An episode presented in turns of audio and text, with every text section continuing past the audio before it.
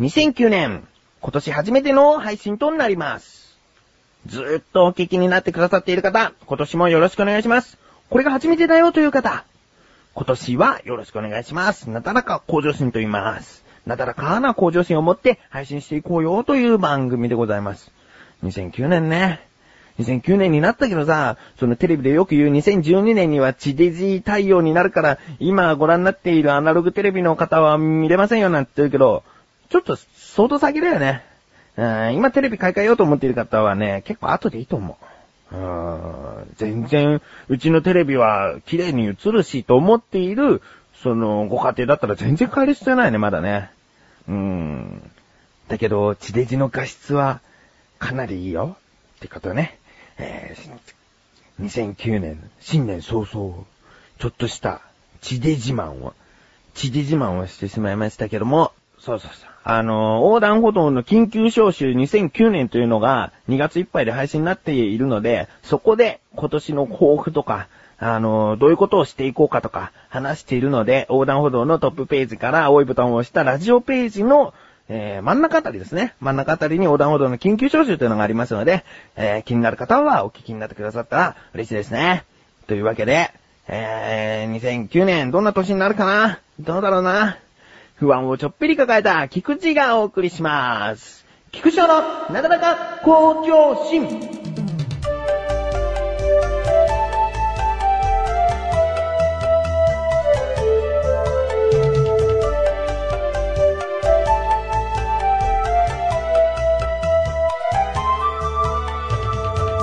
去年の一番最後の配信で、もうなんか、畳み込むかのように、ちょっとしか喋れなかったたこ焼きの話をしたいと思います。新年早々。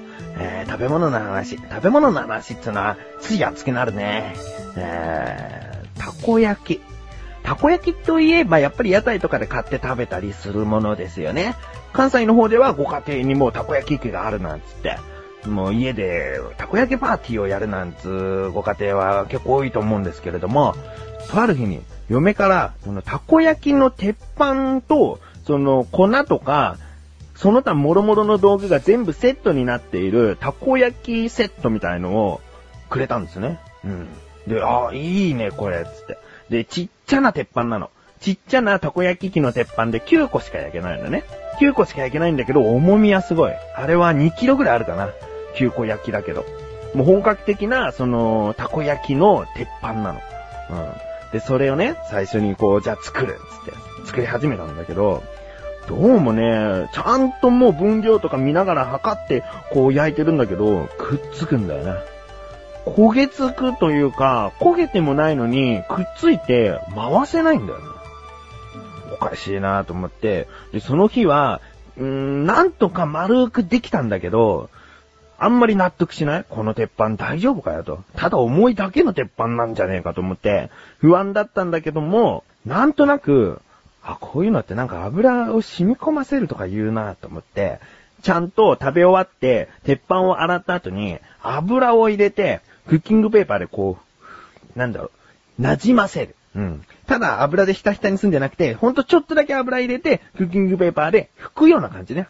うん。それで、えー、放置してたんです。そして後日また、たこ焼きが食べたい。と思って、たこ焼き器で焼き始めたら、まあ、見事に、こう、うまくひっくり返るわけですよ。だから、油が馴染んでないと、ダメなんだね。あのたこ焼き器ね。うん。で、そんなね、そんなたこ焼き器の、きっと、初歩的な、当たり前な話をしたいわけじゃなくて、あのね、皆さんどうやってたこ焼き作りますか？たこ焼きといえば何を入れますか的な話なんだけど、あのね、たこ焼きはね、何が一番大事か。うーん、まあ、前回の終わりにもボソッと言ったけど、天かすね。これがいかにいいものを使うか、どれだけ入れるか、で、たこ焼きの味は全然違う。うん。自分の場合は、その揚げ玉を、えー、まず生地を引いてタコを入れた後に、揚げ玉をこう、入れるんだけど、もうね、揚げ玉に関しては入れるんじゃなくて、揚げ玉で生地を蓋するみたいなぐらい。うん。で、9個焼けるんだけど、その9個っていうのがわからないぐらいもう持っちゃうの。天かすを。うん。それで、あ、少し焼けてきたなと思った時に、もう揚げ玉が側面になっちゃってもいいから、そのままひっくり返す。もう、なるべく多くの揚げ玉、天かすをこう含ませて丸く作るっていうね。うん。だけど、なんでそんなに揚げ玉が必要なのか？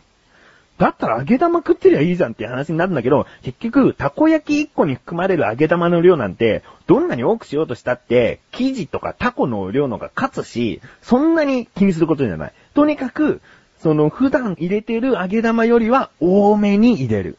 うん。っていうのを意識して作ると、揚げ玉のね、その、サクッとした食感とかが最高なんですよね。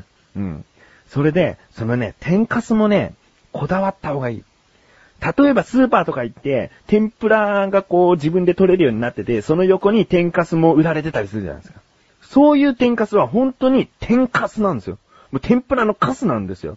だから、揚げ玉、まあ、揚げ玉天かすどっちで呼んだらいいかわかんないけど、じゃあここでは天かすって呼ぶもう、天かすって呼ぶね。天かすは、その、カスじゃないの。本当は天かすはカスじゃないの。天かすという、ちゃんとした、その調理のもと作られた天かすというものを使わなきゃダメ。だから、そういった天ぷらコーナーの横に、ちょっと置いてある天かすを使うんじゃなくて、そうだなその、例えばお好み焼きの粉とかたこ焼きの粉が売られてるそばに置いてあるかもしれないし、ソースとかが置いてあるところに置いてあるかもしれないけど、どこだかちょっとはっきりわかんないけど、ちゃんとした袋に密封された揚げ玉を買うべき。うん。そして、その中でも一番のおすすめが、オタフクソース株式会社から出している特製イカ天入り天かす、天かですね。えー、120g228 円。こちらが一番のおすすめ。もうね、何がおすすめかっつうと、食べてみればわかる。天かすをそのまま食べて、あれおかしいじゃんって思えるぐらい美味しい天かすってそうないと思うんですよね。うん。いくら密封されてる、ちゃんとした天かすとして売られている商品だとしても、味はただの、なんだろう、本当に粉と油の味しかしないみたいな、そういう天かすも結構ある。だけど、ここのオタフクの天かすは、もう、名前の通り、イカの粉が入ってるんですよ。見た目は普通の天かすなんだけど、イカの粉が入ってるから、風味が全然違う。うん。だからね、このね、天かすを使ってぜひたこ焼きを作っていただきたい。そして最後に、その作り方の工程の最後にもう一つあるんだけど、その天かすで包んだたこ焼き、もうそろそろお皿にあげようかなという直前に白ワインをちょっとこうバーっとかけてください。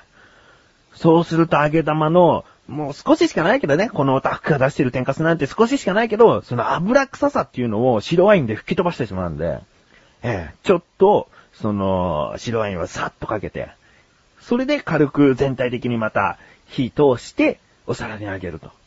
そしたら絶対美味しいたこ焼きができます。もう間違いない。やってみてください。まあ、たこ焼きをお持ちでない方は、ちょっとめんどくさいことかもしれないですけどね。えー、まあ、ここまで話したのには根拠があって大阪で食べたとあるお店をずっと見て勉強した結果でございます。うん。これは本当に、えー、大阪の一番自分の中で美味しいと思っているたこ焼き屋さんがやっているやり方なので、間違いないです。うん。えーとね、ちょっとまだ話したいんだけど、いや、CM! 菅井よしきです。小高祐介です。菅井小高のお茶の味は2週に1度の水曜日更新。まったりまったりトークバラエティ番組です。小高さん、まったり以外に何か特徴とかありません？かないっすね。お、お聞きましょう。やられ菅井小高のお茶の味、ぜひお聞きください。前半後半ともにお願いします。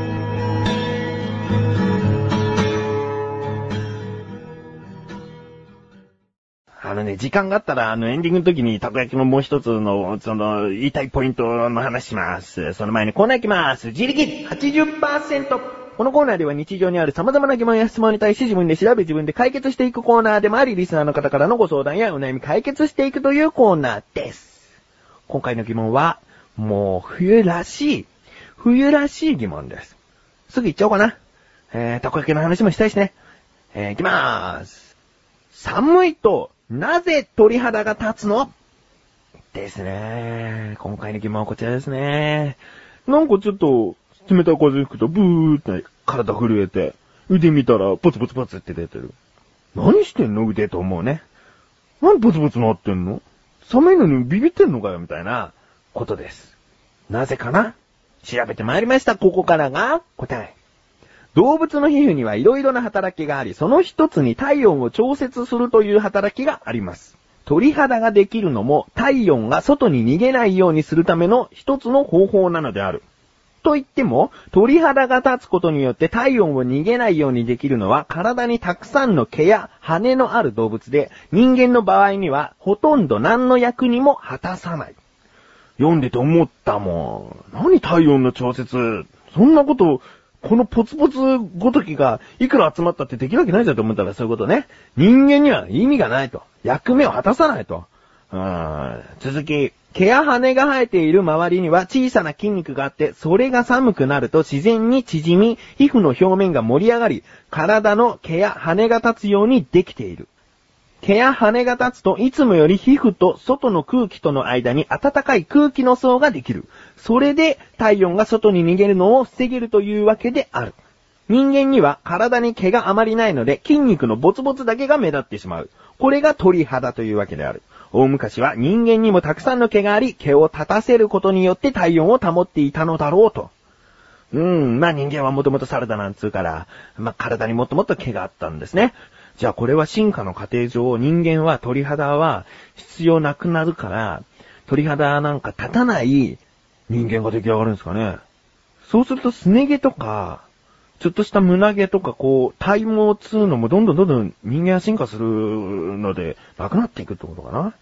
だけど人間が寒い寒いって言って、このまま進化すると、逆に毛が生えてくるっていう進化の仕方もあり得るよね。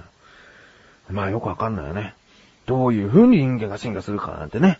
えー、まあわからないですけれども、鳥肌が立つにはそういった理由がありました、ということですね。冬だからこそ鳥肌が立つ理由知ってるなんつって、えーちょっとした小話でもしてみてください。知らない人には、そういう意味なんだと納得してくれると思います。というわけで日常にある様々な疑問や質問に対して自分が調べてまいりますので、投稿フォームよりなだらか向上心を選択してどしどしとご投稿ください。以上、自力80%でした。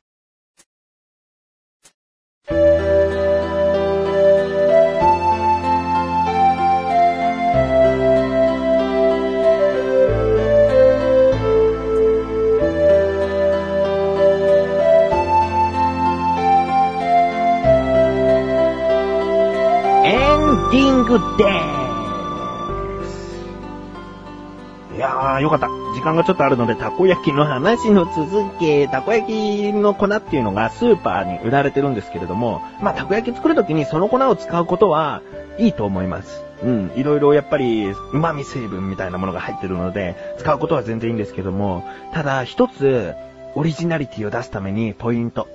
粉を溶くときに、その使用上に書かれている水の量より気持ち多めの方がいいです。まあ、そこの提案してくる作り方の会社によるんですけども、その、自分が買った時に、その通りの水を入れると、確かにカリッとするんだけど、重いんですね、なんか。それは中が固まっちゃってるからなんです。まあ、多少タコが入ってるんで、ほわほわしてますけども、もっととろりとした食感がいいわけですよ。うん。なので、そこで水は多めに入れることによって、その外はカリッと、中はトロッと。まあ、もんじゃ焼きを考えてみてください。もんじゃ焼きっていうのは鉄板に当たってる部分はカリッとなるけど、中は常にトロトロのまんまじゃないですか。そういった感じで、まあ、それよりも全然硬いんですけども、そういった感じでたこ焼きの生地を作る。うん。水はちょっと多めに入れて焼くのがおすすめです。えーぜひお試しください。まあ、自分は全然本格的にたこ焼きの修行をしてきたわけではないので、えー間違っているようなことを、もしくはこういった美味しくさせるコツがあるよというお話だったり、うーんしている方いましたら、ぜひメールで教えていただきたいですね。えーというわけで、なだらか向上心は毎週水曜日更新です。それではまた次回。お相手は菊池翔でした。メガネとも周りでもあるよ。今年もよろしくお願いします。お疲れ様です。